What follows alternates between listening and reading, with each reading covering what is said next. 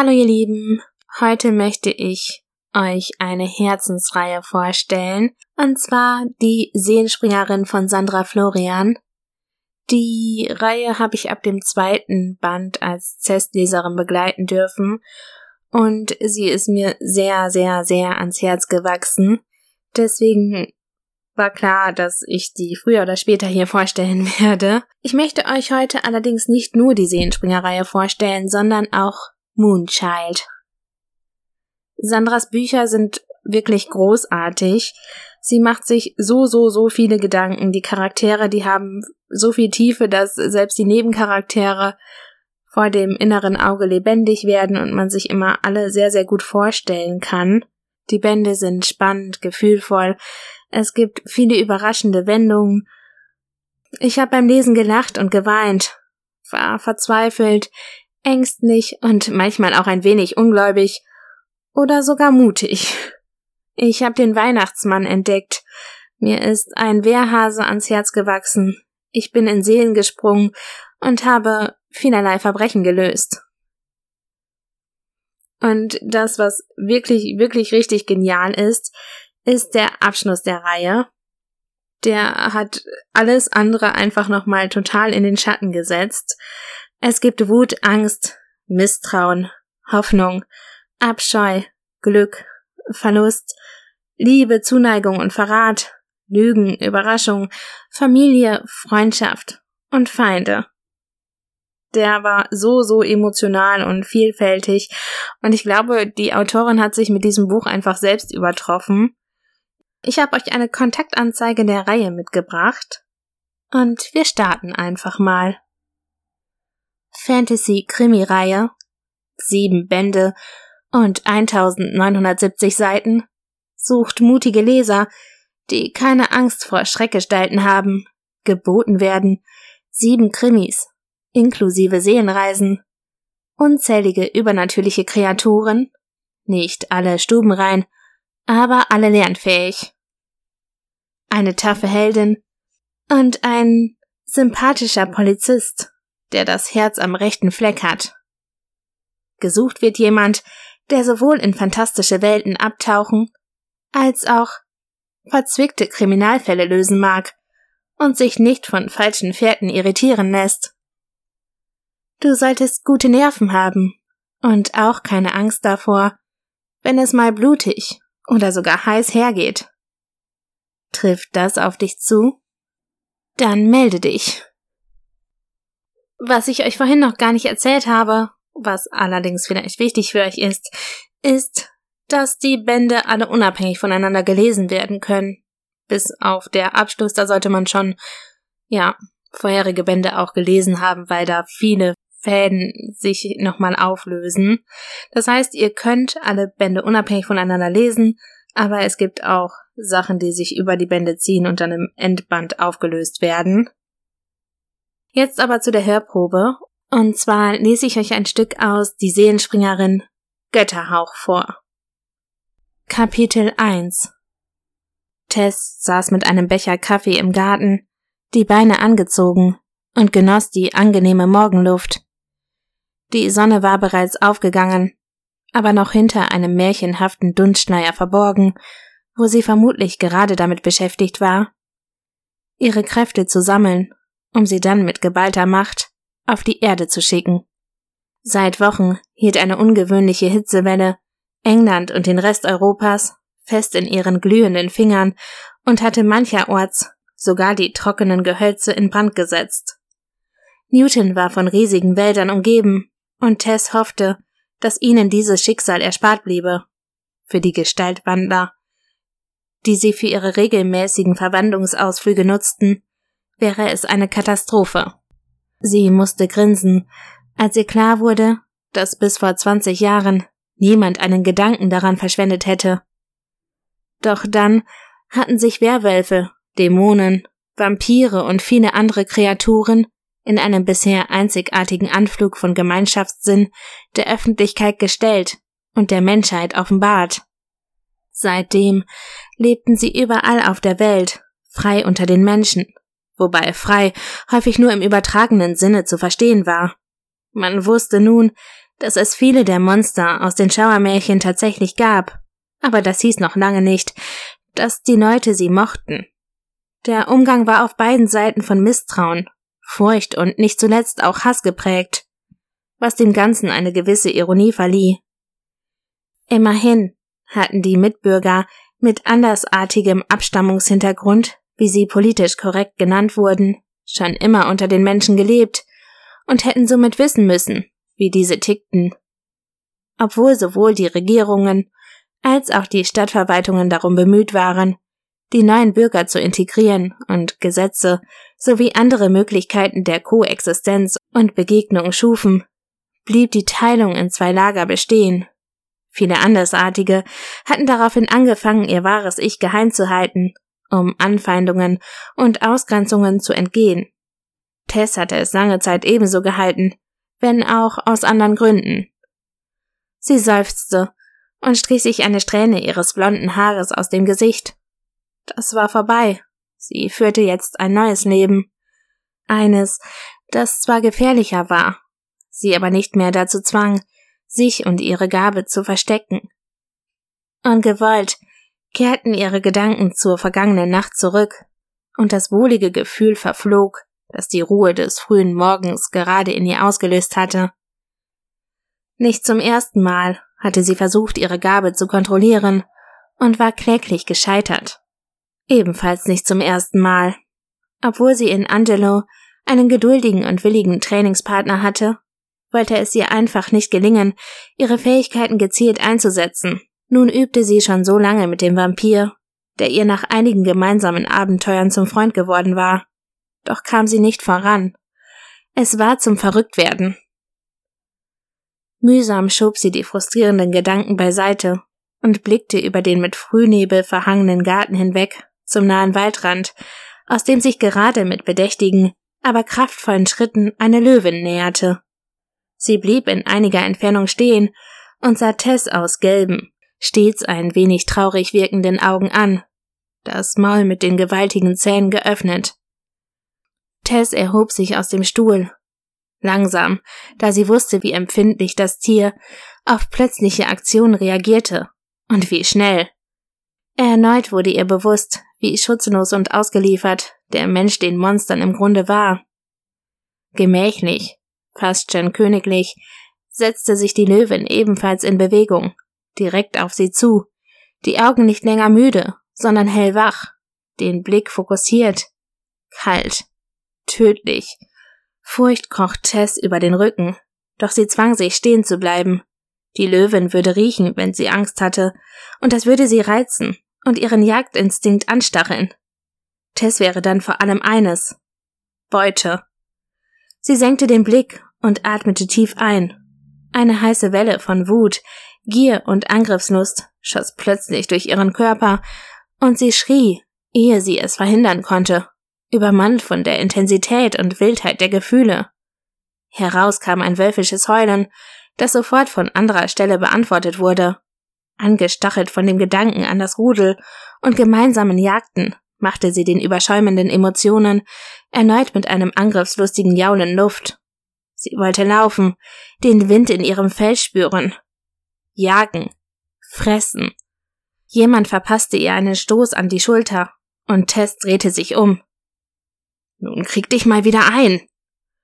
Ein junger Werwolf sah sie mürrisch an.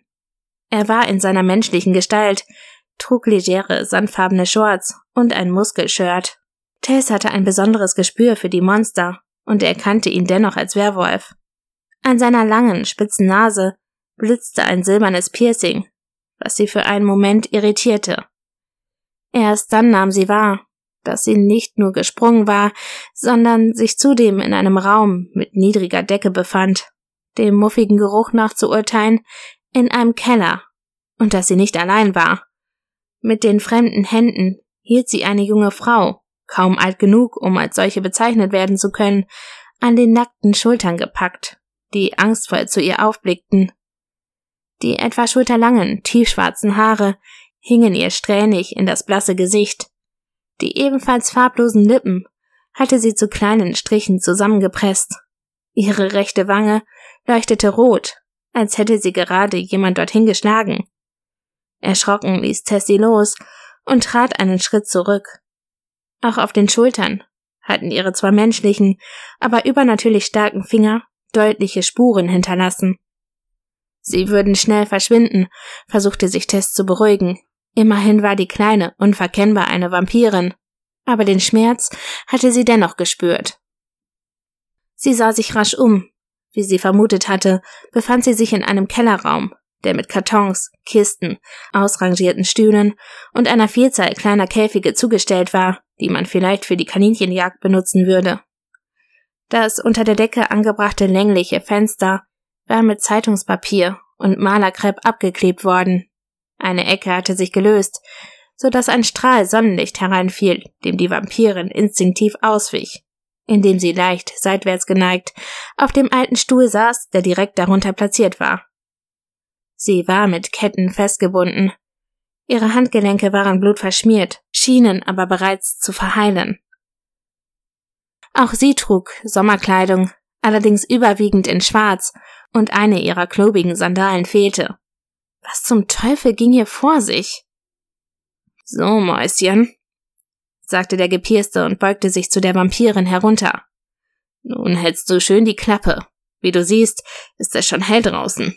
Du gehst also im Moment nirgendwo hin. Das werdet ihr bereuen, knurrte sie überraschend mutig. Der Werwolfjunge richtete sich auf, verschränkte in einer lässigen Geste die Arme vor der Brust und zuckte mit den Schultern. Er musste mitten in der Pubertät stecken, denn sowohl seine Finger als auch seine Bewegungen wirkten schlaksig und noch nicht richtig ausbalanciert. Tess wusste jedoch, dass auch er zu einem übermenschlich starken Mann mit den Instinkten eines mächtigen Tieres heranwachsen würde. Und wenn schon, denkst du, das interessiert uns? Sagte er mit jugendlichem Übermut. Sollte es vielleicht, erwiderte die Vampirin sofort und schielte unauffällig nach dem sich nähernden Lichtstrahl. Schnauze! meldete sich ein anderer zu Wort, den Tess erst jetzt bemerkte. Er wirkte älter als der Gepierste und war kräftiger gebaut. Wo sich der Nasenringträger stolz den ersten Bart hatte stehen lassen, sah Tess nur rasierte, gebräunte Haut. Er trug eine kurze, weite Jeans, ein Muskelshirt, das seine Schultern breiter aussehen ließ, und Flipflops. Auch der Gepierste war eher für einen Badeausflug gekleidet, als für eine Entführung oder was auch immer es war, in das sie hineingeraten war. Sie sah an sich hinab und entdeckte ähnliche Kleidung, zweckmäßig und verschwitzt. In ihr tobten die Gier und der Wunsch, die Vampirin loszubinden und sie zu jagen, sich dann auf sie zu werfen und er schüttelte sie, als sich das heftige Verlangen in Lust verwandelte und beim Anblick des älteren Wolfsjungen in loyalen Eifer und ein Gefühl von bedingungsloser Bewunderung umschlug. Sie fühlte sich hilflos, einem total verrückten Emotionskarussell ausgesetzt. Der Gepierste drehte sich um. Und wer hat dich hier zum Boss gemacht, Colin? Colin betrachtete ihn nicht, sondern musterte die Vampirin, die sich unter seinem Blick duckte wie ein verschrecktes Kaninchen. Wir werden jetzt gehen. Wie du ja bemerkt hast, ist draußen hellster Sonnenschein, also versuch gar nicht erst wegzulaufen. Wenn du hier Theater machst oder rumschreist, breche ich dir deine scheiß Vampirzähne raus. Die wachsen nämlich nicht mehr nach. Er starrte die junge Vampirin an. Sie starrte zurück und spuckte ihm dann ins Gesicht. Tess zuckte erschrocken zusammen. Aber Colin blieb ruhig, als hätte er es kommen sehen. Fick dich! Wir werden sehen, wer hier wen fickt. Erwiderte Colin, drehte sich um und gab den Gepiersten ein Zeichen, ihm zu folgen. Du bleibst bei ihr. Tess nickte, als sich sein kalter Blick kurz auf sie richtete. Sie sah den beiden hinterher, wie sie leichtfüßig die Treppe hinaufliefen. Dann drehte sie sich zu der Vampirin um und versuchte die widersprüchlichen Emotionen und Gelüste ihres Wirts zu ignorieren, zu denen sich eine tief sitzende Angst gesellt hatte. Angst vor etwas Großem, Mächtigem, Kompromisslosem. Sie verspürte den Drang, sich zu verwandeln und zu rennen, dieses Mal jedoch nicht aus Spaß, und blickte auf ihre Finger, auf denen bereits Fell spross. Grau und zottelig. Sie hob die Lippen, weil ihr Zahnfleisch schmerzte und ihr der Mund plötzlich zu klein für die Zähne vorkam. Willst du mich jetzt beißen? Nur zu, du stinkendes Arschloch! Die Vampirin sah wütend zu ihr auf, und Tess bewunderte ihren neu erwachten Kampfeswillen. Wahrscheinlich hätte sie sich mühelos von den Ketten befreien können, aber wie Colin so treffend formuliert hatte, würde ihr das nicht viel bringen. Sie war noch nicht alt genug, um in der Sonne nicht augenblicklich zu Asche zu verbrennen. Selbst die alten Vampire hielten es selten länger als ein paar Minuten aus. Nein, murmelte Tess mit überraschend tiefer Stimme, die sie diesem jugendlichen Körper gar nicht zugetraut hätte. Sie blickte sich erneut um. Sofern sie herausbekam, wo sie sich befand, würde sie Hilfe schicken können, sobald sie zurückgesprungen war. Wenn sie nur mehr Zeit hätte. Aber sie spürte, dass eben jene bald um war. Wenn sie einen fremden Körper übernahm, geschah das stets temporär. Mittlerweile schaffte sie es mit äußerster Konzentration, die Sprünge um einige Minuten zu verlängern, doch dieser Wirt war so voller verwirrender und widersprüchlicher Gefühle, Instinkte und Gelüste, dass es ihr schwer fiel, ihre Gedanken zu ordnen. Tierische Instinkte vermischt mit menschlichen Gedanken und Emotionen waren schon schwer zu ertragen, doch ihr Wirt befand sich mitten in der Pubertät, was einen brisanten und unkontrollierbaren Gefühlscocktail ergab, dem sie schlichtweg nicht gewachsen war. Welch eine Qual für den Jungen. Es roch nach Staub und Schimmel, aber auch nach Wald, Demnach konnten sie nicht im Keller eines Stadthauses sein. Alles war alt, vergessen. Dennoch waren die offenbar ausrangierten Möbel sauber gestapelt, als wolle man sie für später aufbewahren. Vor allem waren alle intakt, sogar die Polster wirkten wie neu aufgezogen. Vielleicht holte man sie für Versammlungen oder Feste wieder heraus. Ein schnarrendes Geräusch ließ sie über die Maßen alarmiert herumfahren. Diese unterschwellige Angst, die ihr wie ein schwarzer Dämon im Nacken saß, erhob sich so schnell, dass sie sich instinktiv duckte. Aber es war nur das Mädchen, das mit seinem Stuhl ein Stück weggerückt war, um den tödlichen Sonnenstrahlen zu entgehen. Sie grinste gehässig. Ganz schön schreckhaft für einen verschissenen Lügner, sagte sie. Sie hatte sich ihre Haare aus dem Gesicht geschüttelt und offenbarte dadurch einen goldenen Ohrring, den ein Symbol zierte, das Tess nur allzu gut kannte und das jedem zeigte, unter wessen Schutz sie stand. Dieses Zeichen des mächtigen Vampirgebieters Octavian, der seit Jahren mit den Werwölfen im Streit lag und nur auf eine Gelegenheit wartete, ihnen den Krieg zu erklären. Ach du Scheiße. Ich glaube, das reicht jetzt erstmal. Ich lasse euch noch einmal den Klappentext zum ersten Band da. Und dann möchte ich euch kurz auch noch Moonchild vorstellen. Die Seelenspringerin Abgründe. Nicht unsere Worte machen uns zu besseren Menschen, sondern unsere Taten. Tess verfügt über die unkontrollierbare Gabe, in die Seelen übernatürlicher Wesen zu springen. Ein Albtraum für die junge Frau, weil sie dabei Zeugin von Gewaltverbrechen wird, die sie jedoch nicht verhindern kann. Mit einem Mal häufen sich die Sprünge, und Tess ahnt, dass es kein Zufall sein kann. Sie vertraut sich dem Polizisten Jim an und hilft ihm schließlich bei der Aufklärung der Morde. Dadurch begibt sie sich so tief in die Welt der Übernatürlichen, dass sogar Vampirgebieter Octavian auf sie und ihre Kräfte aufmerksam wird. Noch ahnt sie nicht, was der mächtige Mann mit dem Schattengesicht im Schilde führt. Das war's erstmal zur Seelenspringerreihe Außerdem möchte ich euch gerne noch Moonchild, Wiege der Dunkelheit von Sandra vorstellen. Die Geschichte durfte ich damals auch testen lesen und die hat mir auch richtig, richtig gut gefallen. Da gab es ganz viele Überraschungen, ganz viel Zittern und manchmal war ich auch schockiert. Ja, ansonsten ist alles wie immer sehr, sehr authentisch, sehr ausführlich ausgearbeitet. Vor allem die Darstellung der Welt der Vampire hat mir richtig, richtig gut gefallen denn ich konnte mir die echt gut vorstellen mit den Sitten, Gesetzen, Normen und Hierarchien, die es da so gibt. Dann lasse ich euch vielleicht zuallererst auch einmal den Klappentext da und dann vielleicht auch noch einen kurzen Blick ins Geschehen. Um der Tristesse ihrer ungewollten kinderlosen Ehe zu entfliehen, gönnt sich Rosalie einen Urlaub in der verträumten Hafenstadt kreuzt der mysteriöse Matteo ihren Weg. Schon bald verbinden sie starke Gefühle und er zeigt ihr seine Welt, eine Welt voller Gewalt und Grauen, eine Welt, in der mächtige Feinde Matteo bedrohen. Als er ihr sein größtes Geheimnis anvertraut, muss sie sich entscheiden für den Mann, den sie liebt und der sie von allem isolieren wird, was ihr bisher vertraut war, oder für das Leben im Licht und auf alle Zeit getrennt von Matteo. Ein Kind war geboren, ein Kind, das es nicht geben darf, ein Kind, sie zu einen oder für immer zu vernichten. Eine Legende, ein Mann und die unsterbliche Liebe zu seiner Frau können manchmal Wunder vollbringen. Und wir schauen noch mal ganz kurz in den Prolog rein und dann war's das auch für heute. Prolog Marietta lief in Windeseile die ausgetretenen Stufen hinunter. Ihr weißes Gewand flatterte hinter ihr her, als wolle es sie mit allen Mitteln davon abhalten.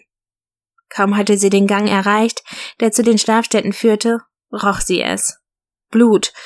Erstickte Schmerzensschreie drangen durch die ellendicke Eichenholztür, die sie mühelos aufschob.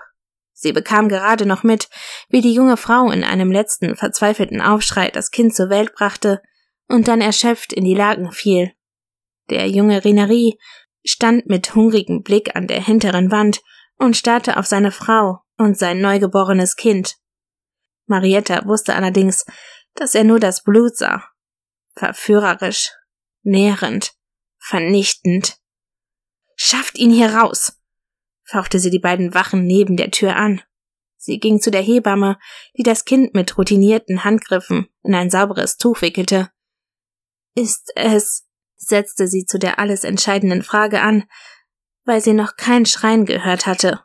Es musste tot sein, alles andere war schlichtweg unmöglich. Es ist ein Junge, antwortete die dickliche, ungepflegte Frau, drehte das Bündel herum und hielt es Marietta hin. In diesem Moment öffnete das Neugeborene den winzigen Mund und fing in einem zornigen, fordernden Tonfall an zu brüllen. Marietta schrak zusammen und starrte das kleine rote Gesichtchen an. Das alles war, was von dem Kind zu sehen war. Er ist gesund und hat sehr starke Lungen, bemerkte die Hebamme mit sichtlichem Stolz, als wäre es ihr eigenes Kind. Sie beugte sich zu der Mutter hinab, die noch immer erschöpft in dem einfachen Bett lag und selig lächelte. Ihr habt einen gesunden Jungen geboren, Signora. Er wird euch große Ehre bereiten. Ein kräftiger Bursche und so schön wie seine Mutter. Die junge Mutter schluchzte gerührt auf und nahm das Kind in Empfang, das noch immer aus Leibeskräften schrie. Marietta sah zu, wie sie es an ihre entblößte weiße Brust legte. Ein nicht ungewohnter Anblick und dennoch so gänzlich falsch. Sie drehte sich zu der Hebamme um, packte sie am speckigen Ausschnitt und zerrte sie zu sich heran. Sie raunte ihr zu, stillzuhalten und stieß dann die Zähne in ihre Halsschlagader. Nachdem sie den schlaffen Leichnam zu Boden hatte gleiten lassen, gab sie den Türwachen ein Zeichen, den Vater wieder hereinzulassen. Dann tötete sie erst den einen Wachmann, ehe sie den anderen mit festem Griff an der Kehle packte. Renerie, rief sie und hielt ihm die Türwache hin, kaum dass er hereingestolpert war. Trink sein Blut und töte ihn. Was heute hier in diesen Wänden geschehen ist, darf nie ein anderer außer uns erfahren. Renari tat wie ihm befohlen, weniger aus Pflichtbewusstsein, sondern vielmehr aus Hunger. Er war jung, und das Blut rief nach ihm, wie eine Geliebte, die er zu lange verschmäht hatte. Sie hatte ihn absichtlich nicht trinken lassen, um ihn gefügig zu machen. Der Geruch des Blutes seiner Frau musste ihn schier um den Verstand gebracht haben. Marietta entließ den Wachmann, in die Arme seines Mörders und ging wieder zu der frisch gebackenen Mutter, die das trinkende Kind noch immer an die Brust gepresst hielt. Sie hatte sehr viel Blut verloren, doch das kümmerte Marietta nicht. Sie würde ohnehin nicht mehr lange leben. Ein gesunder Junge, hatte die Hebamme gesagt, aber Marietta hatte es gesehen. Es war unmöglich, und doch hatte sie es mit eigenen Augen gesehen, als der Kleine sie angebrüllt hatte. Ein Kind war geboren.